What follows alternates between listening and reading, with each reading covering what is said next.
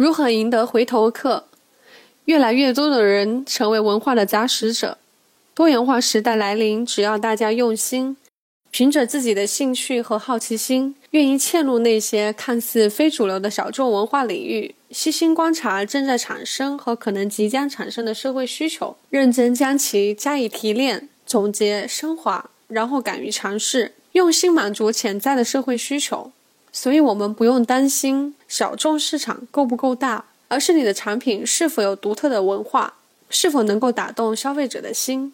挖掘小店特色，有过目不忘的名字，有格调的装修风格和环境，然后把特色以不被人讨厌的方式，时常呈现出给你的目标人群。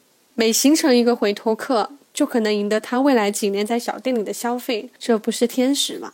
发自内心里的善意。他人自有领会，如何赢得回头客不需要技巧，需要的是发自内心的善意。以上是今天的内容，感谢你的收听，我是海恋，期待下次与您分享。